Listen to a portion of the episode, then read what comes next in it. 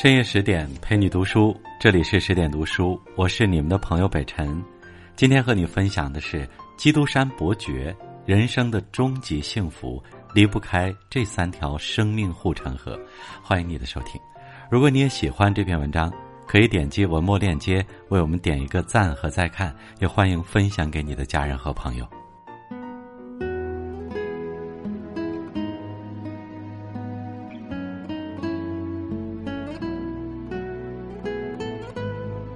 一八四二年六月，法国著名作家大仲马陪拿破仑亲王狩猎时，当地人向他们推荐了基督山岛。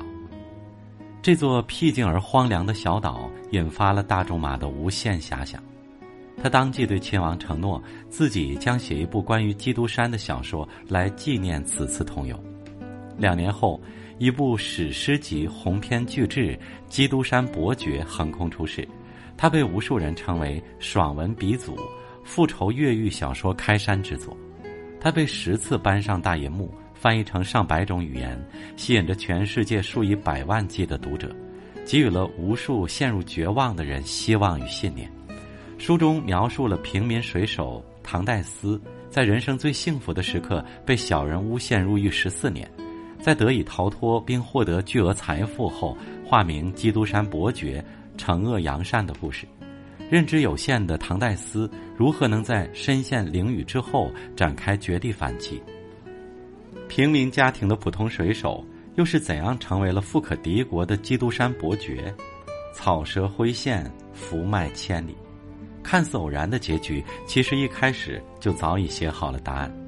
股神巴菲特曾说：“判定一家公司是否具备竞争优势。”要看它是否拥有宽广的、可持续的护城河。公司如此，个人亦然。人生就如一家公司，充满着无数未知和变数，而我们的护城河就是能够抵御各种风险的个人核心能力。看完《基督山伯爵》，就会发现，主人公唐代斯能从绝处逢生到快意恩仇，其实是因为他终其一生，都固守着自己的三条生命护城河。一认知护城河，扭转困境的契机通常从认知升级开始。一八四二年，即将晋升为船长的水手唐代斯，在和恋人的订婚宴上，突然被指控为反政府的拿破仑党人，并被捕入狱。他原以为这只是误会，没成想却从满心希望陷入无尽的绝望。就在他万念俱灰时，他遇上了计划越狱却挖错地道的法利亚神父。法利亚虽年过六旬，却精神矍铄，满腹经纶。他用极其有限的资源，做出了一系列越狱工具，并挖好一条通道。他熟记近两百本史书，精通五国语言，身陷大牢十多年，却从未中断书写史学专著。他就像一道光，照进了唐代斯贫瘠而干涸的生命。在这个庄严的长者面前，唐代斯第一次感觉到了自己的浅薄和无知。于是，他向法利亚请教自己百思不得其解的困惑：我并不是拿破仑党人，为什么会莫名其妙的成了阶下囚？法利亚却反问唐代斯：如果你不能晋升船长和迎娶未婚妻，谁会因此而受益？这个问题就如一道闪电，照亮了唐代斯脑中一团乱麻的思绪。在法利亚的引导下，唐代斯终于理清了自己被困大牢的两个真相。一，自己从不设防的伙伴，竟然是满心嫉妒的阴险小人，他们为了不可告人的目的诬陷了自己。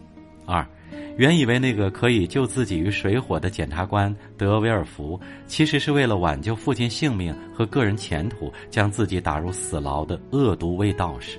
至此，困扰唐代斯许久的迷雾终于真相大白。猎豹 CEO 傅盛曾说：“人的认知层次分为四重境界。”第一层，不知道自己不知道；第二层，知道自己不知道；第三层，知道自己知道；第四层，不知道自己知道。彼时的唐代斯从未见识过世道的险恶，更不了解人性的幽暗。他不知道自己不知道，所以在被陷害时，自己都稀里糊涂，一团乱麻。法利亚神父的博学睿智，让唐代斯知道了自己的不知道，也让他在痛苦中完成了最关键的认知提升。唐代斯的遭遇是不是像极了无数人的人生？在这个不确定的年代，不变的从来只有变化本身。我们永远不知道明天和意外到底哪一个会先来。唯有不断突破自己的认知局限，打造好自己的认知护城河，才能看清纷繁复杂境遇背后的真相，在困境中看到出路，在绝境中发现希望。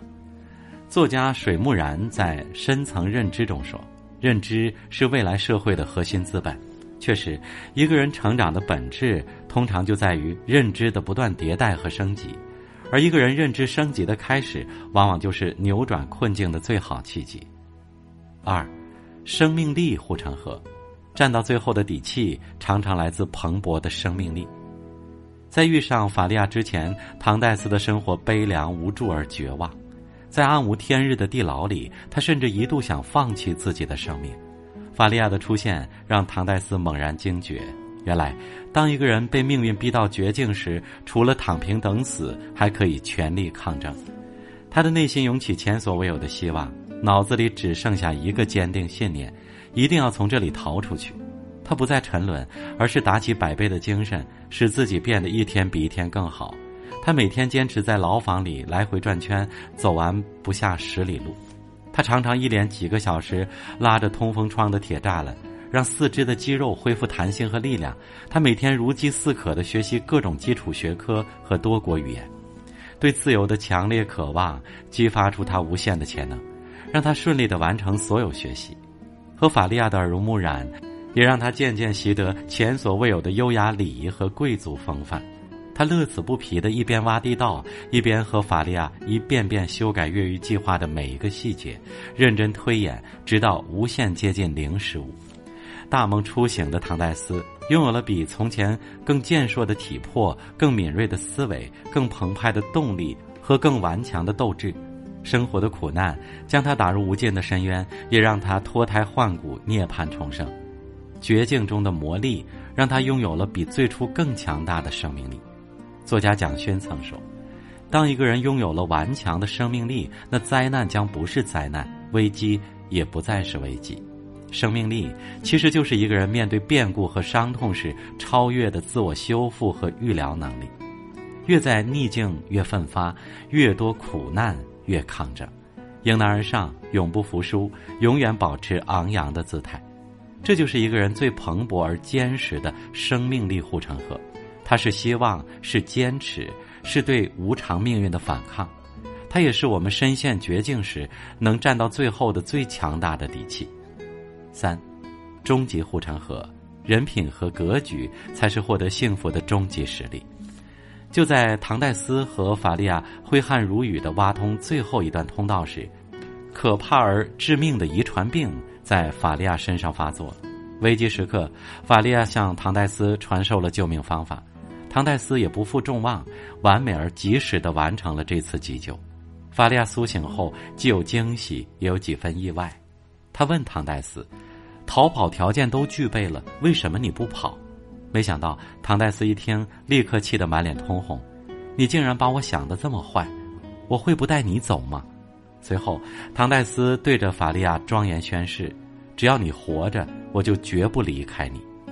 法利亚在唐代斯虔诚的脸上看到了这个年轻人那赤诚坦荡的人品和患难与共的胸怀。这一刻，法利亚决定告诉唐代斯关于基督山宝藏的所有秘密。身陷囹圄的唐代斯。终于凭着自己过硬的人品赢得了命运的馈赠。法利亚病逝后，唐代斯顺利逃出牢房，并获得巨额财富。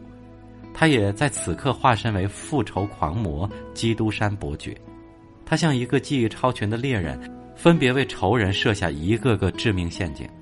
主谋唐格拉尔生性贪婪，死性不改，最终被伯爵夺去所有财产，一夜白头。情敌费尔南的无耻交易和谋杀真相被一一揭穿，名誉扫地，最终饮弹自尽。检察官德维尔福徇私枉法，最后被私生子当众告发，精神崩溃，成了疯子。都说天道好轮回，苍天饶过谁？但当一切都尘埃落定，唐代斯却并没有像想象中的如释重负。他发现有太多不相干的人被迫毁灭在这张复仇的天罗地网中。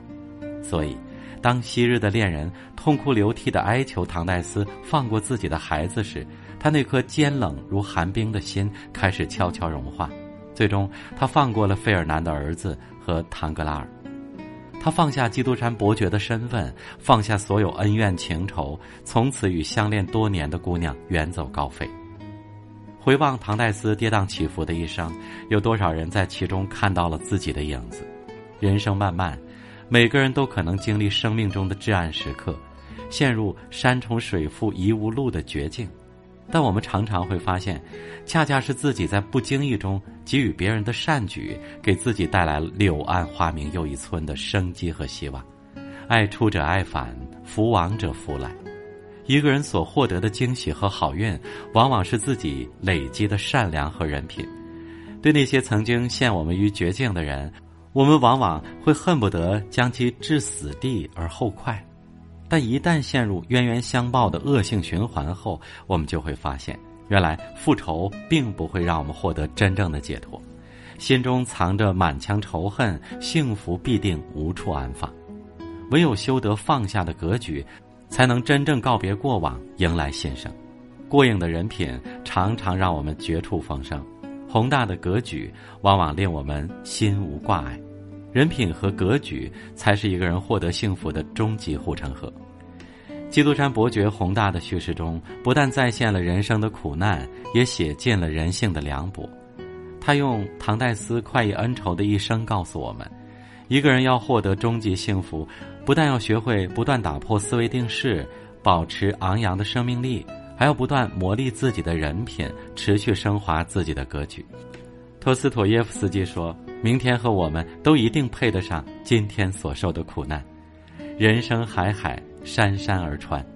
当我们不断提升自己的认知，不断拓展人生的广度，一往无前的打造宽阔而坚实的生命护城河时，常常会惊喜的发现，那些曾经所有的失去，都正在以另一种方式归来。”好了，这是今晚的十点读书，我是你们的朋友北辰，再次感谢您的收听，祝你晚安，明晚见。